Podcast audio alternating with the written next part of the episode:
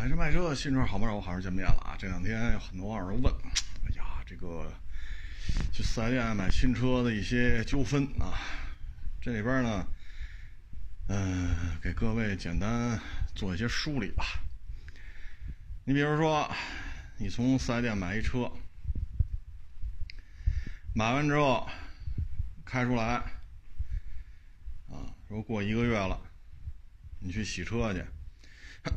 或者买回来过了十天八天，你说去那个贴膜去，人告诉你是喷过漆，这时候你再回去找去，这种纠纷呀，就很难说得清楚啊。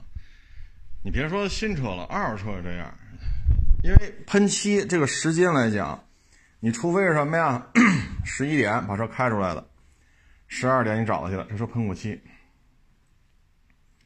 否则的话呢，你真是十天八天一两个月，这喷漆这工序啊，它耗时用不了这么长时间，所以有些事儿说不清楚。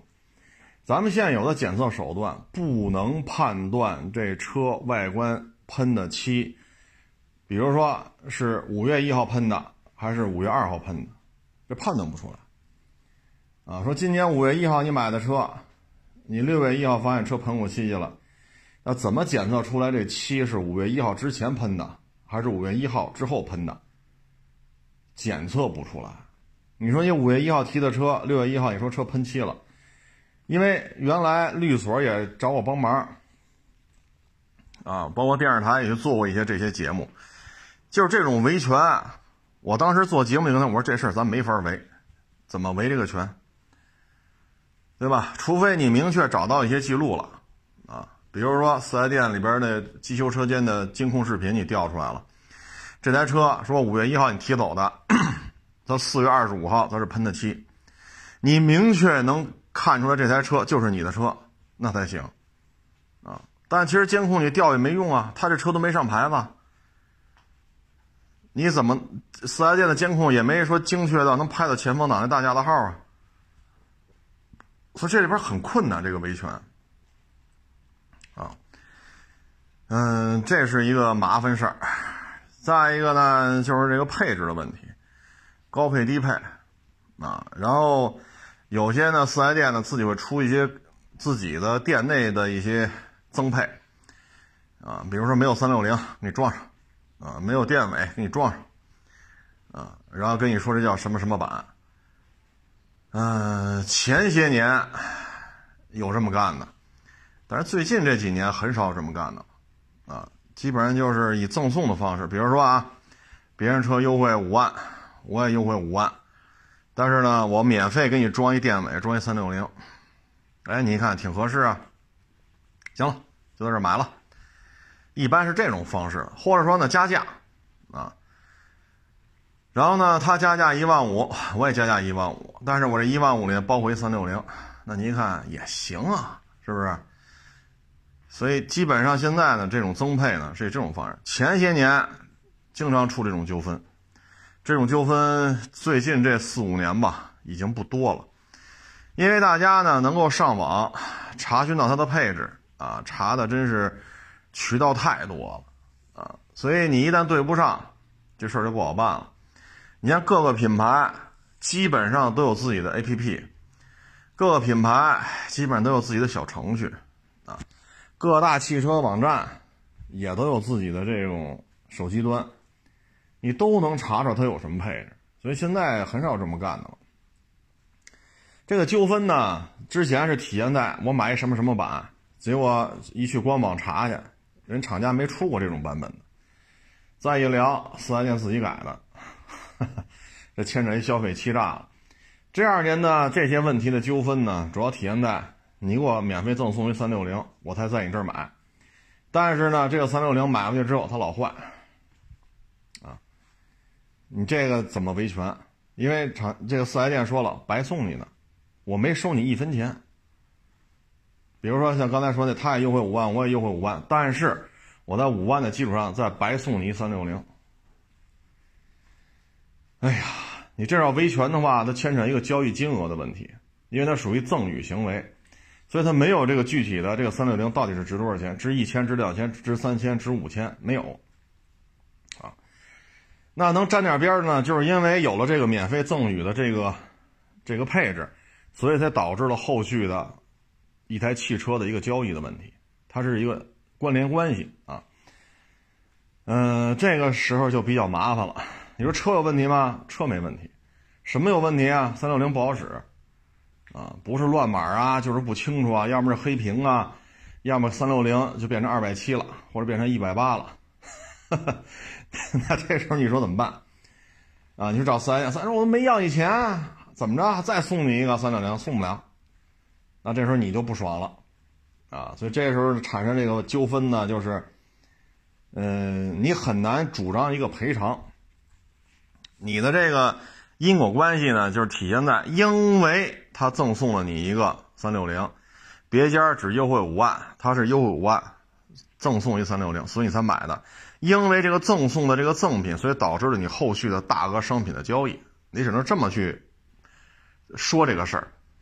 但是呢，一般来讲啊，一般来讲啊，像这种因为 白送一三六零，然后怎么怎么着了，也就是再给你拾掇拾掇就完了啊。但是你因为这个起诉他啊，律师得收钱吧啊，然后诉讼费，然后庭前。不是你得去找，你得去跟律师谈吧，然后谈一次还不行啊，谈完了，然后还有律师还要调查，然后证据采集，去法院，法院受理了，那就立案，啊，然后立案，法院还得再进行一次庭前证据的这种采集啊，哎，然后再去开庭，哎呀，您这事儿啊，假如说五月一号的事儿。您发现这你买你买一车，五月二号你发现三六零不好使了，到法院能给你这开这庭，说今年年底能把这庭开庭审理你这个事儿，你这就算快了，啊，所以有些时候吧，大主意反正您拿是吧？大主意您拿，啊，这个我们也只能说到这儿了啊。法院说判了，给他休息，修好了，唉。其实这三六零，你自己装一个才多少钱呢？有些时候这种纠纷，有些时候这种诉讼，其实就是气不过，啊，凭什么呀？凭什么这么说呀？这个那那这，所以就导致后续的一连一连串的这种连锁反应，啊，就像昨天咱说那个停车位似的，勿以恶小而为之，啊，他为之了，就到现在了，啊，这说话就半年了。唉，所以各位呢，就是我给您建议就是什么呢？您要是觉得行，你就白拿一三六零；你要觉得不接受，你就这么着，五万三六零我也不要了，你再给我优惠点或者说五万三六零我不要了，你免费送我一次机油机滤吧。你也就这么聊了，这样的话倒相对而言比较实在。为什么呢？四 S 店的机油机滤有的是。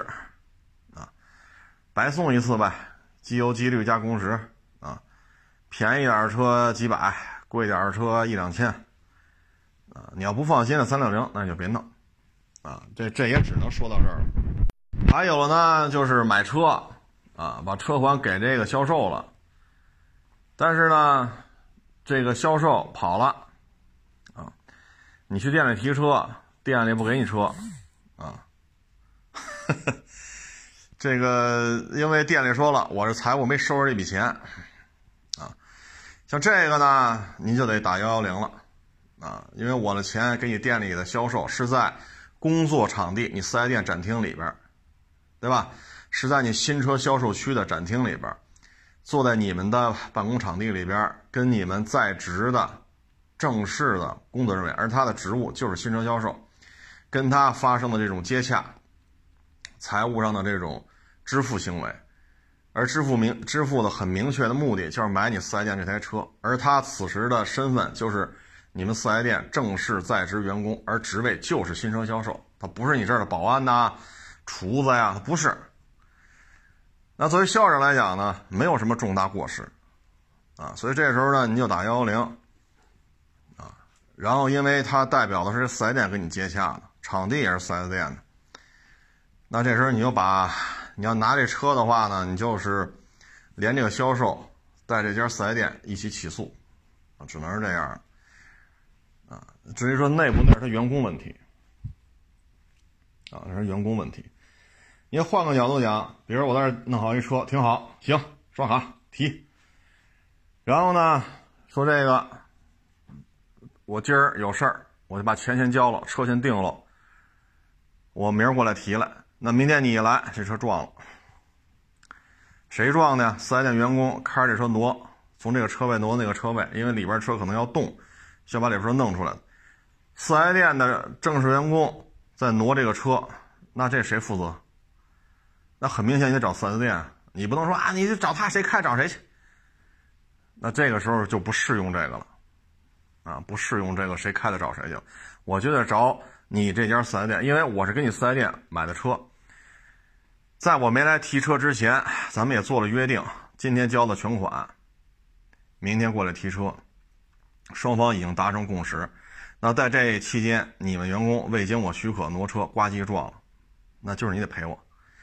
至于说退车，我觉得这够呛，我觉得够呛啊，退车可够呛，就是维修呗。首先可以免费修好喽啊，然后一般来讲啊，就是给你几年。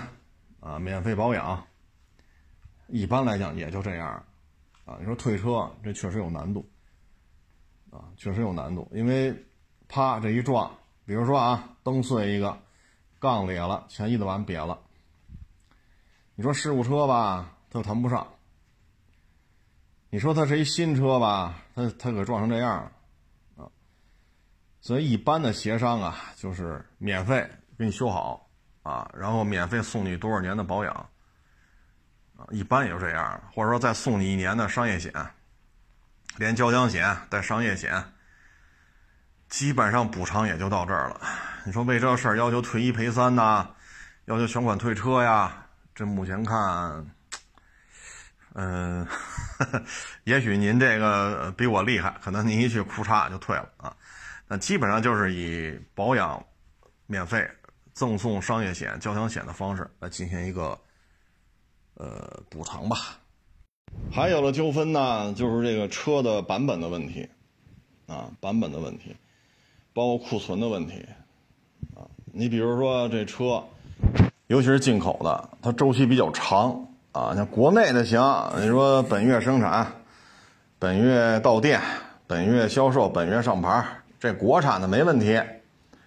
哪怕说广丰的啊，或者长安的啊，说是在南边你本月生产、本月销售、本月提车、本月上牌，就在北京啊，你提一个广汽丰田的车，或者提一个长安福特啊，长安自己的自主品牌呀，啊，这都是可以的，因为国内嘛，物流还是比较发达的。但是对于一些进口车来讲啊，半年很正常。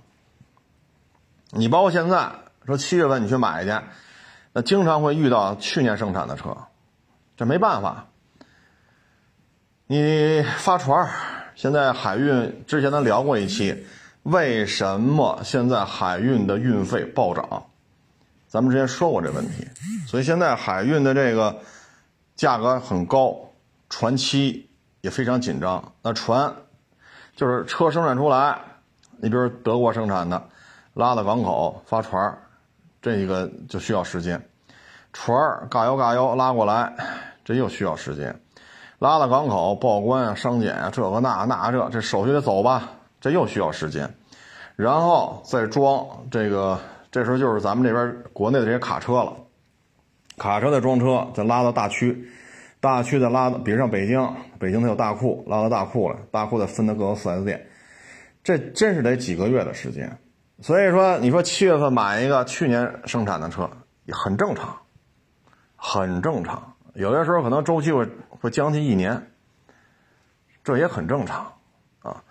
但是呢，你要说好，这二一年七月份买一车新车，一八年生产的，哎呀，这个这要不告知你，是不是也不太合适？你要说二零年生产的，二一年七月份咱买了。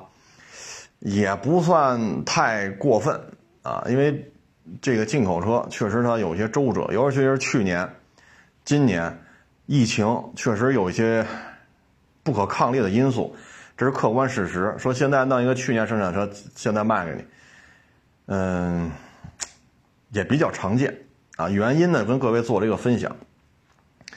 但你不能说二一年七月份我提一车新车，你给我弄个一八年生产的，那这那价钱上你就得给我找不着吧了，是不是？所以这些问题吧，您都得具体问题具体看啊。嗯，反正买新车这个现在一看，应该是越来越规范了。至于说其他的问题呢，我觉得主要就是这个合格证的问题。之前前几天咱也聊过一期，买完车了。付完全款了，上牌去吧。哎，四 S 店跟你说了，没有合格证，为什么呢？我们没钱，周转不开，所以把你这车都抵押给银行了，合格证抵在那儿了，然后拿了钱才维持我这店面的运转。然后 您这钱给我们了，我们得把钱给到这个银行，然后银行再去解压，解完压之后再把这合同拿回来，拿回来给你，你再拿着车去上牌去。这个周期有的啊。可能跟你说了，你现在七月份交的钱，八月份上牌去，这个就真没招了，是真没招了啊！而且呢，这四 S 店一旦崩盘，他不会就抵你这一辆车，说这四 S 店一个月就卖你这一辆车，这不现实啊，不现实。你像一般来讲吧，卖的稍微好点的，一两百台一个月，啊，卖的差点的，一个月几十台，那这一出事儿，这个就是群体事件啊。所以各位吧，就是您在交钱之前，你可以问一句：这台车合格证呢？啊，这台车合格证呢？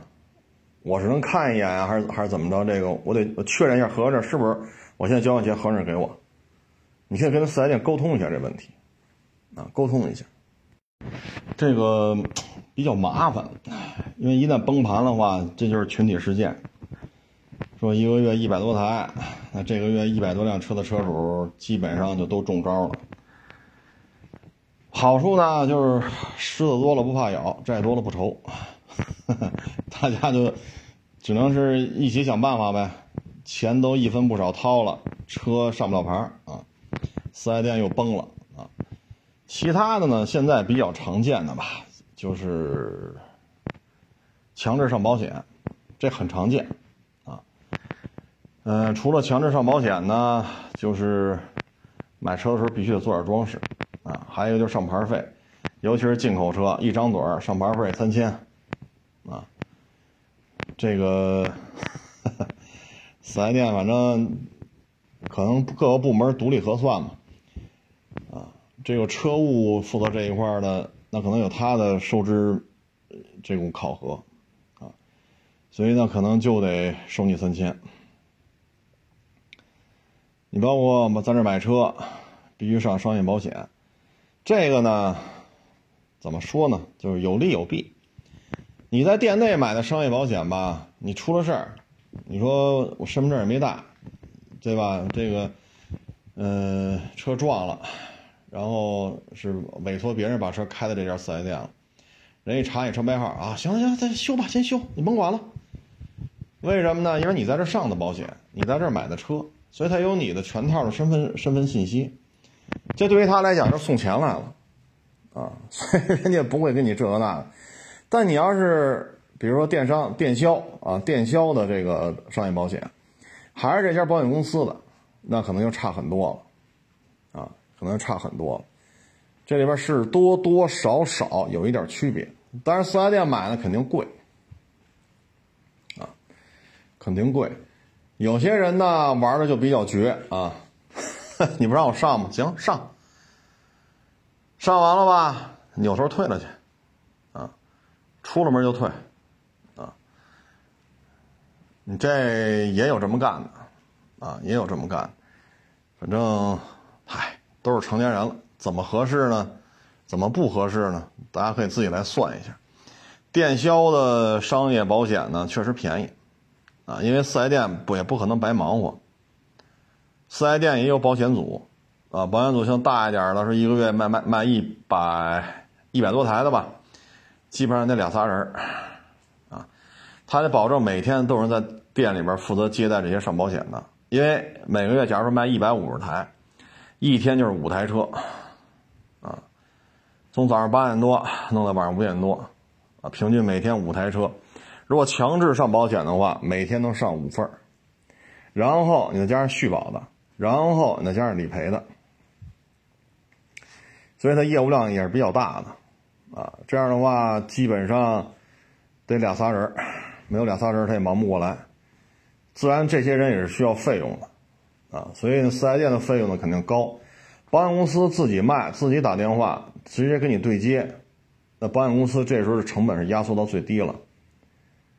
所以在这种情况之下呢，就看了，你要想省点钱儿啊，比如说这儿五千五，那儿可能六千八啊，或者这个在这儿买两千二，去四 S 店上去两千八，你看这点钱你是怎么算？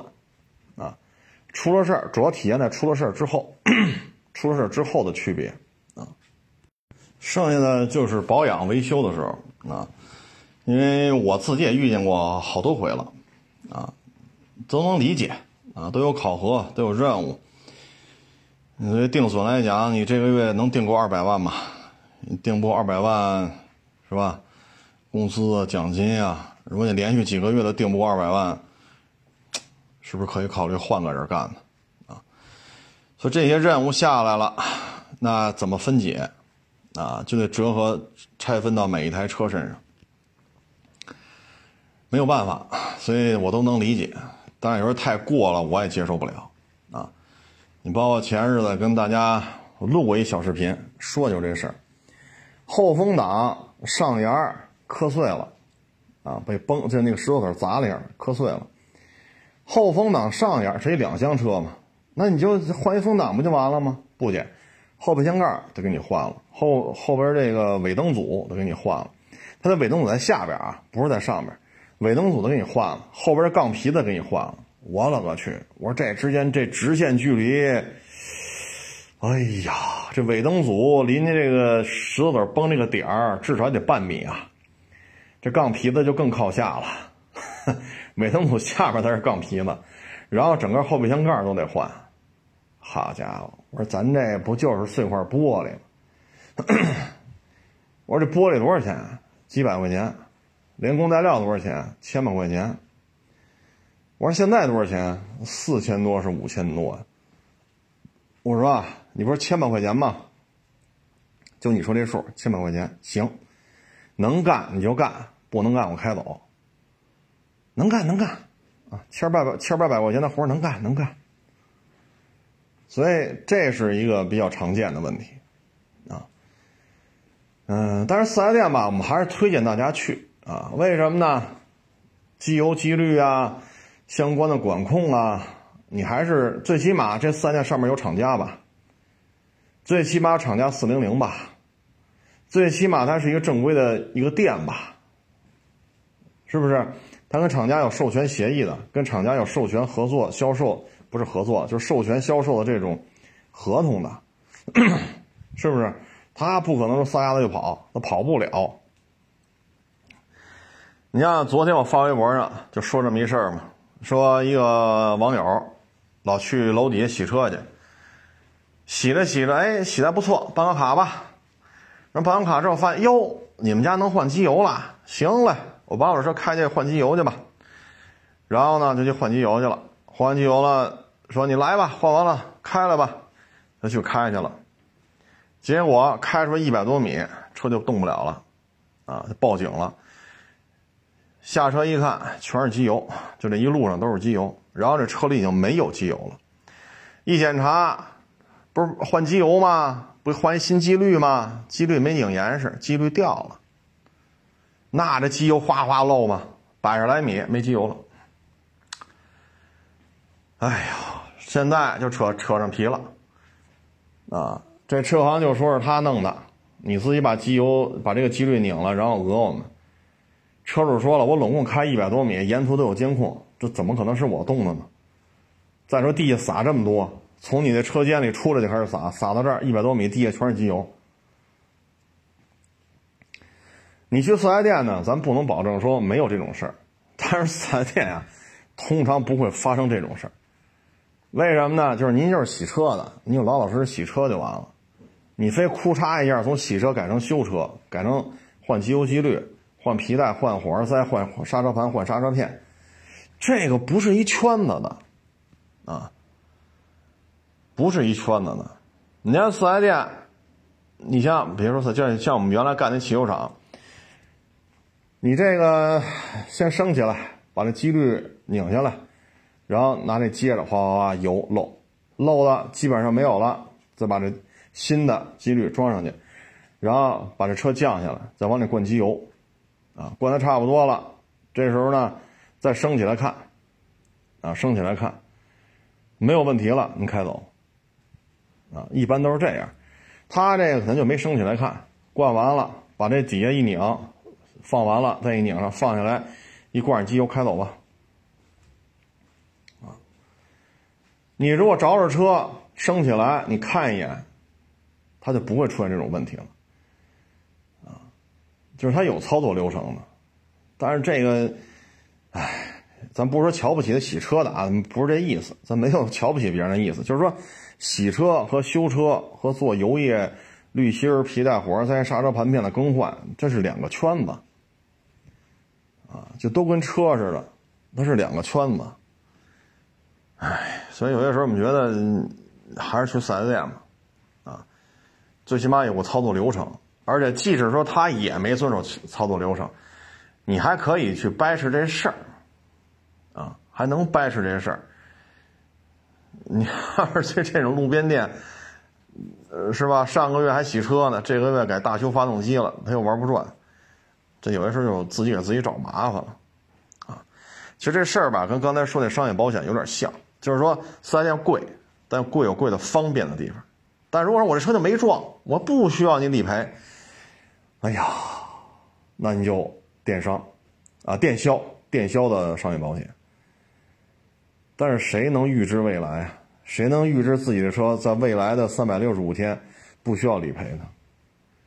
咱不是预知不了，所以有些事儿吧，你就得合计合计，啊，在这车呢，你不去保养去。你将来卖的时候没有保养记录，有记录的和没记录的这差着价啊！你像没有记录的，说用的真机油、真滤芯、真皮带、真火花塞还好，我们时不时就会遇见，您没有记录，外边做的机油是假的，或者其他的件儿是假的，一看你这你这就对不上，这车就，这我们都遇见过，啊，我们都遇见过。所以这些事儿吧，就各位得都是成年人嘛，自己来权衡啊。您看这事儿怎么办？我商业保险是去四 S 店，我图个省心，玩意儿能省点钱是点啊，出了事再说。啊，像包括平时保养也是，尤其是豪门啊，这保养价格确实高啊。这个没办法，作为豪华车嘛。人家豪华不仅体现在车标上，人家体现在售后服务的这个报价上，啊，他们有些设计呢，确实也比较费钱，啊，你看三点零原来 G L K 的老三点零，六缸三点零，机油加注量比陆巡五七、比途乐五点六、比这些大八缸的机油加注量还多，那你的保养费用自然就高啊，对吧？你这一多出来了，那一升机油多少钱？一升机油多少钱？这费用它下不来啊。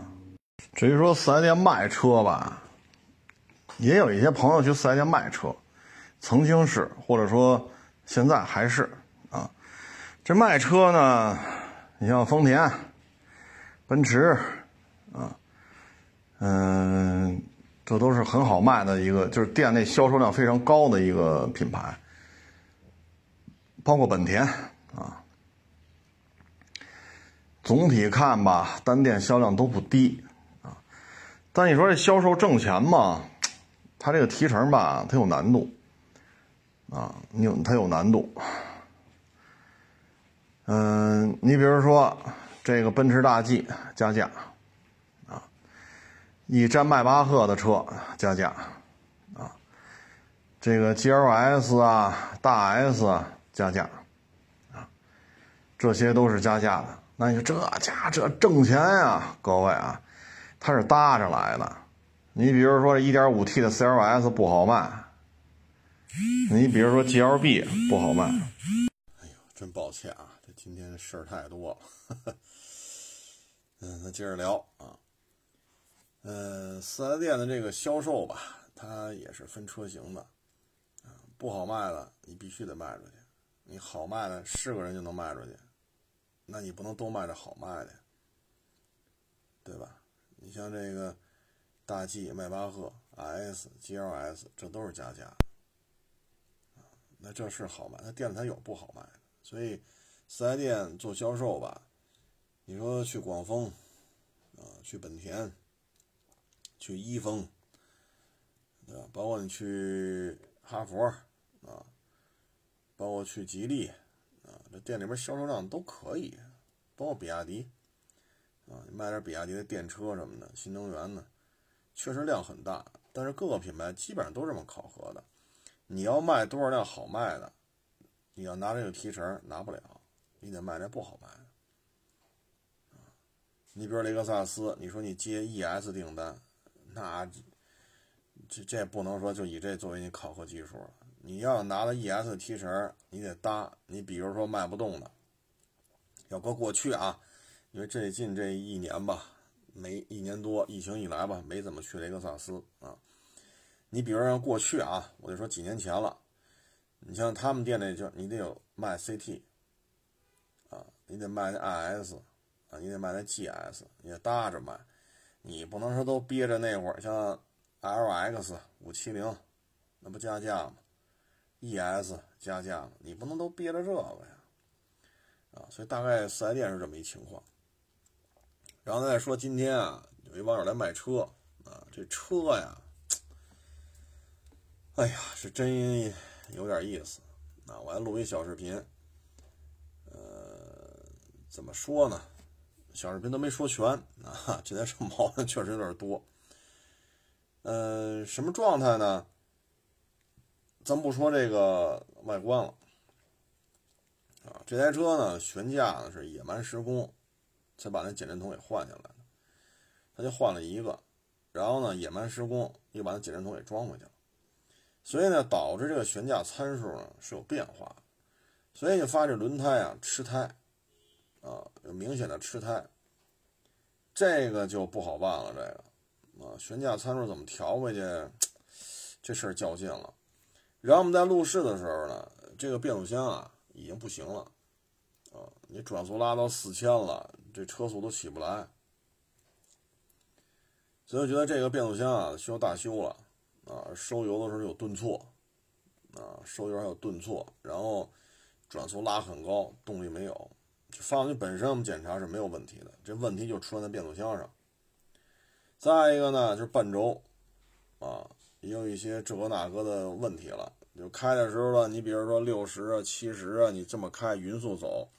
半轴这块就已经动静不大对了，然后转向机呢也有问题，这问题体现在哪儿呢？就是你比如说你掉头啊，路口掉头，这转向这方向盘啊，这助力一会儿轻一会儿重，一会儿轻一会儿重，所以这也不大对劲。他这台车呢，除了这个转向机有问题之外吧，它这悬挂呀，它不是换了一根吗？换这人感觉啊，也不像是原厂的。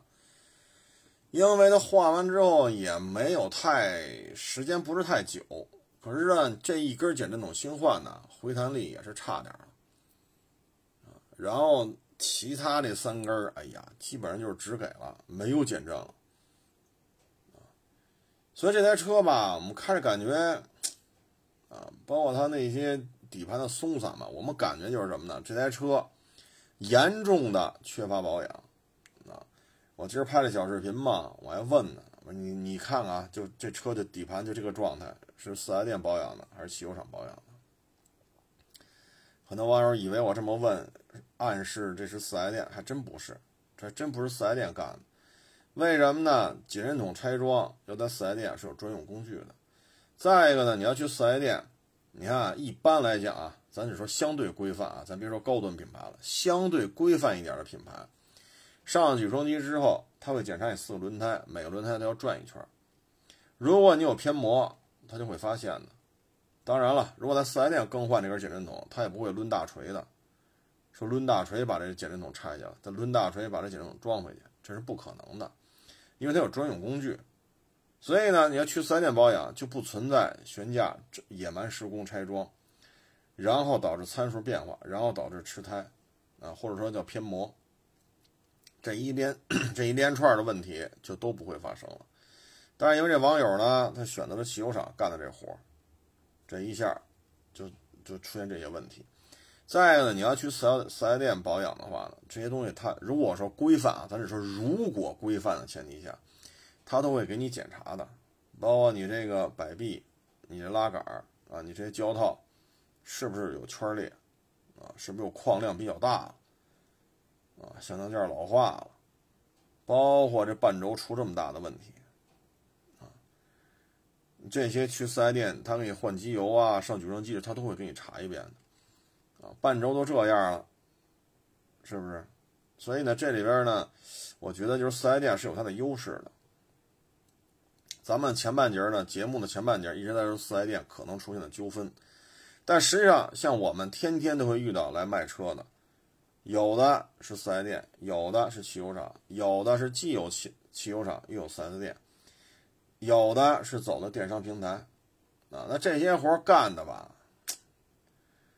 嗯，尤其是底盘这一块啊，说四 S 店基本上不会把活干成这样。啊就这些野蛮施工啊，包括去你那换机油，你也不给看看，这个基本上只能说是汽油厂的优势。就他去的这一家儿汽油厂，它的优势就体现在便宜上。但是这个便宜啊，真的是没什么好果子吃。我说你这个车，这问题太多啊。这个问题可不是一般二般的了，你这三般四般的问题了。这车要拾掇利索了，得一个大整啊，不会低于一万块钱的。你光变速箱这个问题就得几千啊，四轮减震筒全得换成原车的，轮胎得换一条。至于说悬架参数怎么调回来，这我目前我也没有什么解决方案。调不回来，这轮胎也得换，接着让它偏磨去吧。那最起码得找个有花纹的让它磨去吧。你不能还用这个有花纹磨成没花纹的，然后再拿没花纹的这么热的天接着开，是不是？悬架参数解决不了，你就再换一条新轮胎吧。跑一会儿你再再换一条新轮胎，那没办法，这参数能不能调回来，我也不敢说这事儿能调回来。然后前面这半轴，然后摆臂、拉杆都得换啊。我说就这点东西啊，就您这台车，包括你转向机的问题，就您这台车全弄完了。至少至少一万块，啊，至少了，啊，所以这个呢，就是什么呢？就跟各位做一个分享啊，就是说咱们有些事儿吧，就是你得想清楚，就是当一台车啊，你这个公里数太大的时候，你就得想好了，它值不值得在手里留着。有些时候呢，我们对于车的消费观念吧，我们可以选择就是。比如说三年十万公里，那看您的这个驾驶的这种状态啊，出行的这种需求，卡到三年十万公里，快到这个三年或者快到十万的时候，你可以考虑把这车卖掉，啊，因为什么呢？厂家说定了三年十万，那就意味着三年或者说十万公里以上吧，咱以公里为为准吧，十万公里以上，就以这种相对便宜一点的车型来讲。它的这种耐用度没有这么高，啊，因为你这个跟陆巡呐、霸道啊，啊，你跟这些车相比，它是有差距的。这些车跑个十几万没事儿，正常使用、正常保养没什么大毛病。因为人家这些车型，就以北京为例啊，就北京这路况，说让轱辘沾了土，还挺费劲。所以像这种啊，为了应对高强度越野而研发的车型，就在马路上这么跑，跑十几万公里，这也就是我们经常调侃嘛，刚出磨合期。但是呢，咱们这种相对便宜一点的家用车，它没有这么高的这种耐用度啊。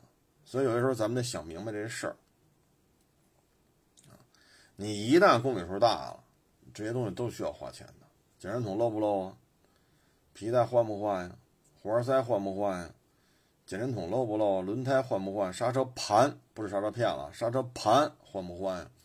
半轴有没有问题啊？对吧？转向机还扛得住扛不住？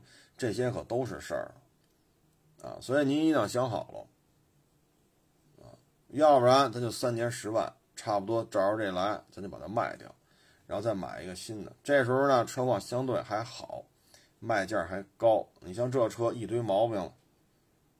你还能卖上什么价？您说这车还能卖上什么价？这真是一身的毛病。至于说这什么车，我就不在这说了。为什么呢？人家网友没有把车卖给我，所以我们就不去说这是什么车了。要卖给我了，那行，咱该说说，没事要没卖给我，这车咱就不能说了啊。所以你也别问了，这是什么车啊？我也不可能在节目里这么说。为什么呢？人家卖给别人呢，我跟这叨叨叨叨叨叨，把人车说这么多问题，那人车还卖不卖？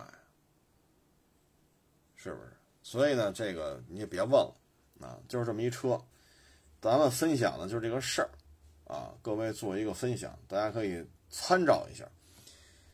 嗯，其实我们在收车的时候呢，有一些啊，这个。嗯，比如电商平台出来的车，哎呀，真是不怎么样，啊，假件儿，啊，那就明确跟你说，他用的就是假件儿，打开机盖子一看，我说这件不对，啊，你这件不对，啊，所以，啊，我们建议呢还是去四 S 店，但是四 S 店吧，确实也存在这种小病大修，确实有，确实有这种现象啊，咱有什么说什么。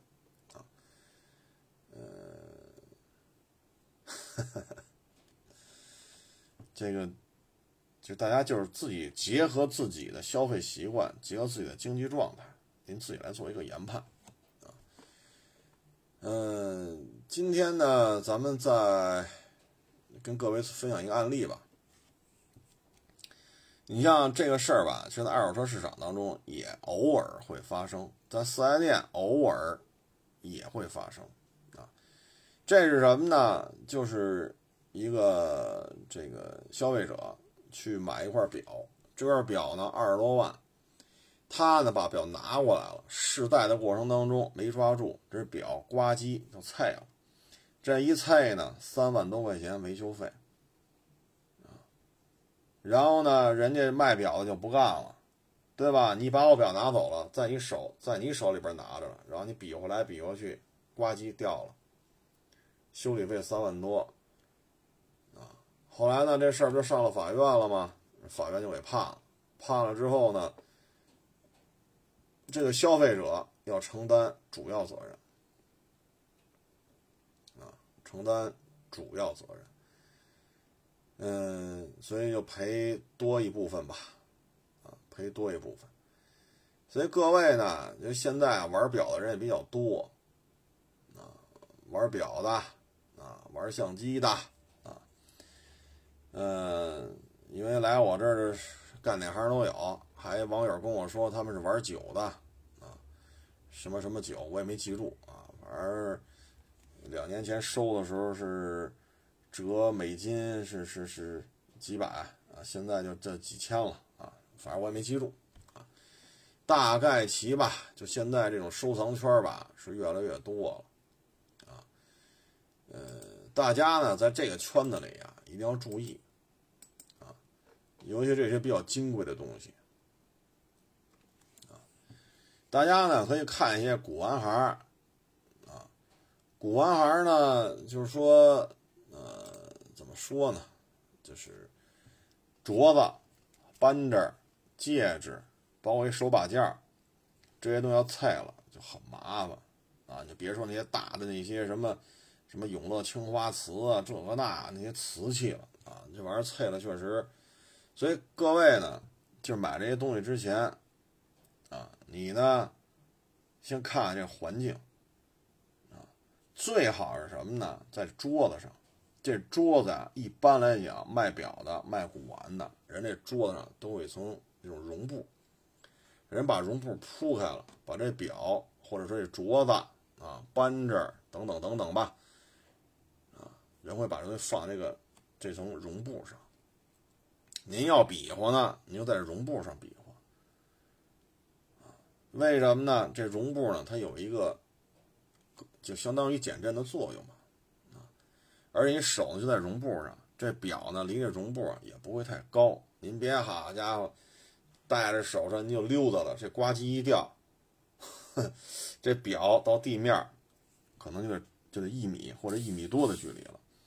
这时候这个镯子也好，手把件也好，啊，这个那个吧，反正一米多高，一米以上。踩地下，这要不受损，这概率可太低了。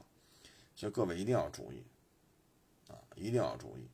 现在很多我看网上也有卖表的啊，咱只说这个看的过程当中注意风险啊。您得把手洗干净啊，然后呢，你再来看这块表啊，不要离开这桌子啊，这是一定要注意的。因为现在有些表呢也比较名贵啊，十万八万的那太多了，有些时候这几十万的表也不老少啊，所以各位一定要注意，别到时候看归看，这一下菜了怎么办呢？啊，就这些东西呢，就是各位要多一个防范的心态，不是说人家害你啊，是你自己拿着拿着呱唧掉地下了，不是人家害你，这个防范呢就是自己别出一些失误。啊表确实不老便宜的，啊，你包括原来古古玩行呢也出过这问题，啊，像这表店呢还不错，还不错，啊，就是有个价签儿。你像古玩圈的，你说你看这镯子，行，你看吧，看着看着呱唧碎了，这时候你再说问价的，你这事儿就不好办了，因为古玩圈也出过这事儿。本来人要卖八千，你老人家也不问价，上来就看，拿着镯子往手上弄，弄弄弄到呱唧掉地下了，咔嚓碎了，你走不了了。这时候是说多少钱就不是人家，为什么你没问价？古玩行里呢，他也不是说都得插着价签儿，这人说了八万，我这车我不是什么车，我这镯子我要卖八万。这时候你说这那那这没有用了。最终一般来讲，像这种案例啊，说人家卖八千，你给人菜了，但是你没问价，人说要八万，你放心，到最后你要赔赔给人家的钱，绝不是八万这数，肯定往下砍。但你也放心，你赔人的钱也绝不会是八千，肯定要比这高，肯定比这高，啊，除非什么呢？你能拿来视频记录。录下来了，他卖给前面那个客人就要八千，然后你过来没问价，菜了那要八，你有这个证据才行。如果这拿不出来，你就跟这说不值，这东西就不值，这东西就不值。就法院，你得有证据啊，你不能跟法院不，他不值，他不值，他他他八千他都不值。这时候你再说这就被动了，所以有些事儿吧，咱也要注意啊。因为现在有些卖表的呢，我看也送表上门啊，这个那个，您最好把这事儿心里想清楚啊！我要动手了，我要摸这块表，我要看，你先有些问题先想清楚啊，它值多少钱？你怎么看？啊，那很多网友说废话，拿手看还能拿脚丫子看吗？你要真拿脚丫子看，呱唧菜了，这菜了的概率就更高。啊所以一定要讲究一点。如果人家送表上门了，人没带这块绒布，就拿手给你，你也别接，你自己找个桌子。人家送表上门嘛，你送你公司去，送你家去，你在桌子上铺上这么一层绒布。啊你要再讲究点呢，绒布底下放一层薄海绵，薄海绵那种垫子，薄海绵垫子上面再放一层绒布，然后你把这表就放在这上头你把它放在这表这个，你把这块表，你不是卖表上门吗？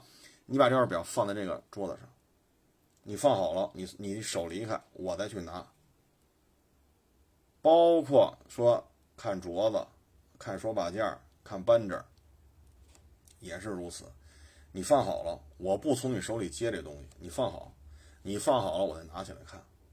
我看完了，我也放在这块布上，然后你再拿着，所以这些事儿啊，一定要注意，否则的话，他给你你拿着，你们俩一错手，呱唧菜了。你说你冤不冤？明白这意思吗？你这，所以这个这个圈子里有些事儿吧，一定得注意。再一个呢，就是您看一些大一点瓷器，它底下带底座的，这个呢，别上去就上手拿。有些底座呢，你认为人是连在一块儿，实实际上人是扶搁着，但你拿，咔嚓，底座掉地下了，这也不好办。所以像这种大一点的摆件，人家底下有底座的，你一定要先问清楚，你让他拿一下看看，你看他是怎么拿的，然后你再拿起来看。但是切记看的过程当中，是一张比较大的桌子，讲究点的，底下铺一层海绵。薄海绵片上面弄一层绒布，这样的话呢，能减缓一些万一跌落之后的损伤。大的摆件一定要让人家拿，你问他这底座和这是一体的，你让他拿起来你看一下，别上手看，看，然后没问题了，他拿起来他又放下了。他把这个这个摆件和这底座他又放上了哦，是这么打开的，这么合上的，是这么放。这时候你想看，你再上手去拿。当然了，一定要征求别人同意。再先问清楚价儿啊，要不然你这事儿啊，真是你是说不清道不明啊，说不清道不明啊。嗯，所以古玩行啊。嗯，玩表的，玩相机的，相机也不便宜，啊，这个镜头啊，这个，所以各位呢一定要注意，啊，相机什么的也要注意。那还有一个事儿呢，就是一个健身房，啊，一个男士去健身房去锻炼去，夜里十一点还是十点去的。本身呀，这锻炼身体啊，就不要选在这个都快夜里十二点了，不要选择这个时间段去，这个时间段吧，确实就不太适合健身啊，因为他去十点多去的，练了一个多钟头，啊，然后这已经接近于凌晨了，接近于夜里十二点了，这个不是一个太恰当的时间段啊，然后呢，他就练。练了一个多钟头，啊，后来呢就发生了这种昏厥、抽搐，啊，但是他就面部表情啊不太对劲的时候呢，其实健身房的人呢就陪着他，就过来发现了，就给他对给他倒点水喝呀，啊，然后这个让他去休息区啊，其实已经开始关注到他了，啊，当他昏迷抽搐的时候呢，健身房的人呢马上给他抬到门口。心心肺复苏，然后打电话报警叫救护车，五分钟之后，就从打电话到到来五分钟，可是呢人没救过来，死了，死了呢，现在就索赔一百六十多万，啊，这事儿吧，它是这样，就是任何的一个经营主体，他都要承诺要在这种经营范围内要保证安全啊。这一点是没有问题的，也是也是应该这么做的，呃，保障人身安全，啊，保障财产安全，啊，这是一个基础的安全保障义务。但是呢，这个安全保障义务啊，它不是没有下限的，啊，它要保证什么呢？就是我这个经营场所本身，你比如说啊，推杠铃，做卧推，我这杠铃是不是有安全隐患？别人推着推着，呱唧，杠铃片这边掉了，那哭嚓就折过去了。因为一个杠铃杆嘛，这边杠铃片，那边这边是不是容易脱落？再比如说，你夹胸器啊，这个它一边一个一边一个那个，就胳膊上那个托板，平时是左右分开的，你两只胳膊一边一个，嘿，把它夹到胸前正前方，这其实对胸大肌进进行一个刺激，包括修一下胸大肌的这个轮廓。那这夹胸器后边那钢丝绳是不是折了？那他一条胳膊还这边使着劲呢，另外一个胳膊这边这个板儿上面这钢丝绳折了，那就一下把人闪着了就。等等等等，这些是你应该保证的。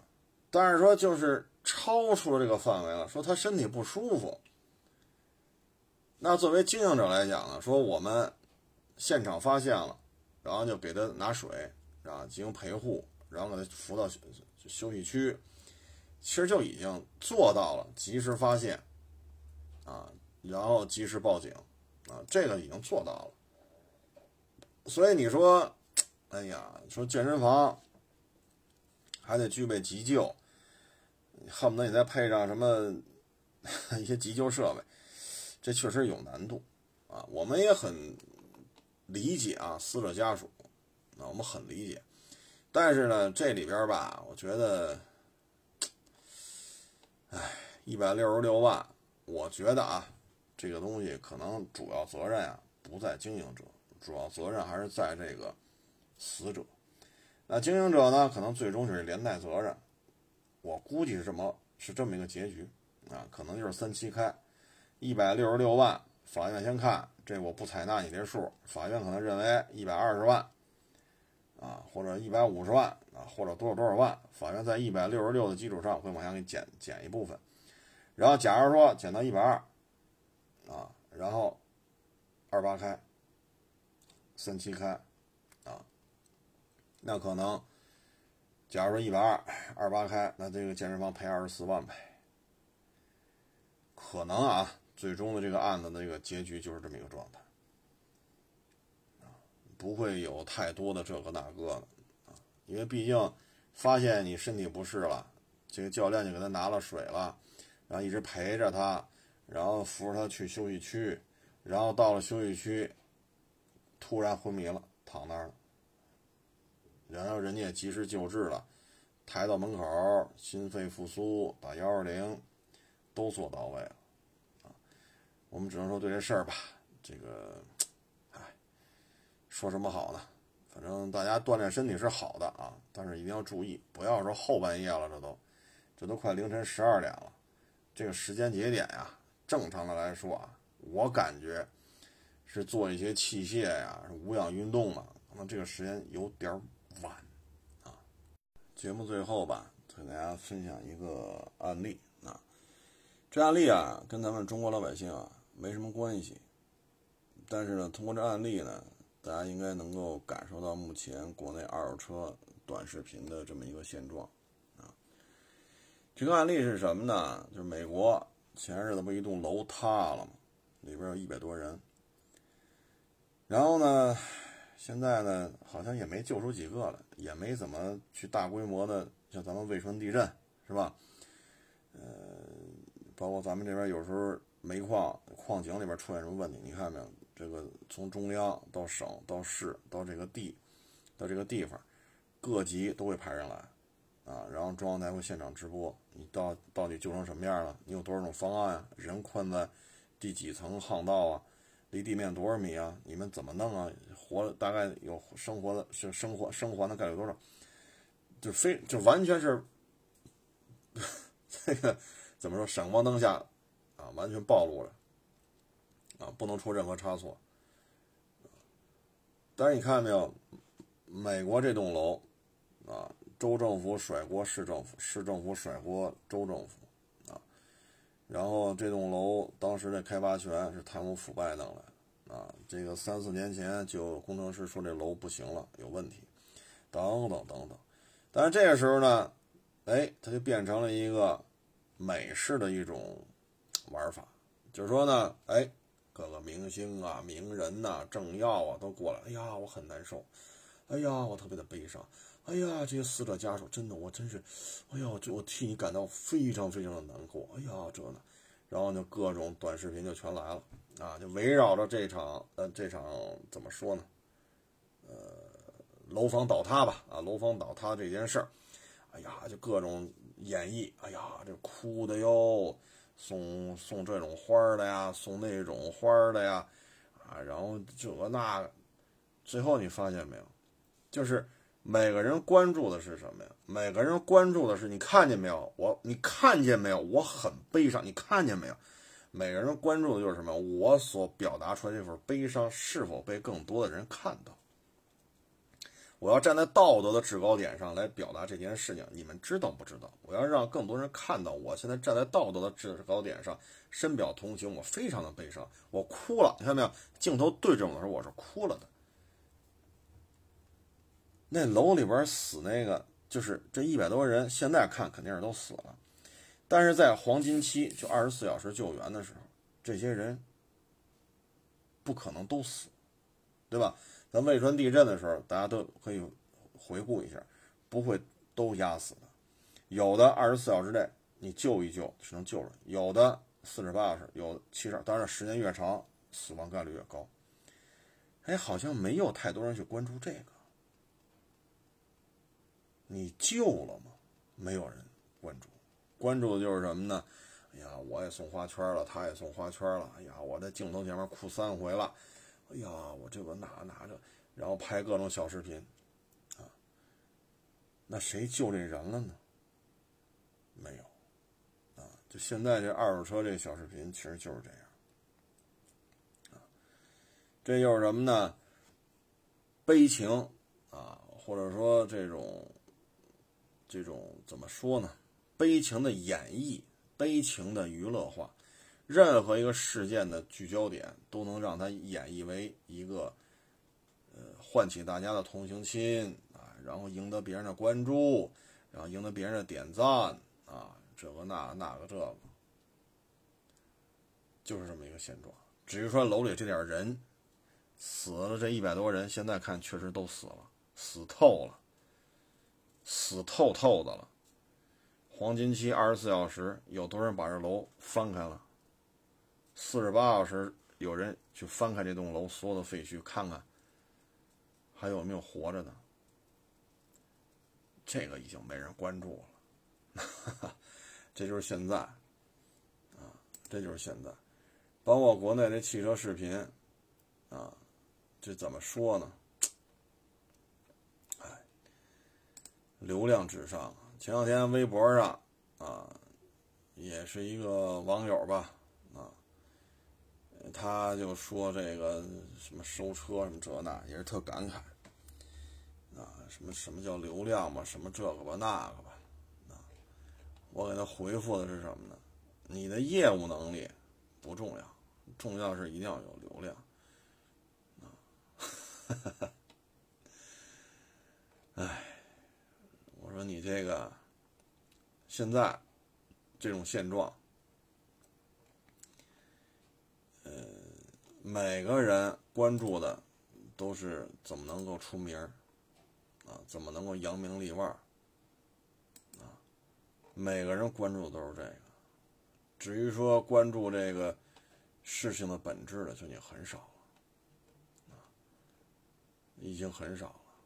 特别是二手车这个，有多少人真是在这验车呢？有多少人真真真的是关注在这验车呢？很少很少了，啊，这就是现状。哎，这说什么好呢？啊，包括今天你看网友来我们的大堂里验车，啊，四脖子流汗，多热呀！我说没办法，啊，我这拍片儿时候还刻意啊，胳膊别抬那么高，别一激动手都抬起来了。因为什么呢？这衣服袖子里边一抬，这衣服你抬嘛，衣服就往下嘛，这里边就是白，外边就是黑，啊，我尽量控制这手啊，别抬太高。回头一看，好家伙，袖子一上去，里边都是白的，袖子外边全是晒黑了啊。影响人关注点，这脸晒黑了就晒黑了啊！哎，所以说我看吧，包括今天还有好几个网友跟我说呢，说这又来了啊，这收车视频又出新花样了，出新剧本了。哎呦我老天！我说这东西哈，哎，反正你说美国这栋楼塌了吧？中国网友关注的是什么呢？怎么赶紧去救援？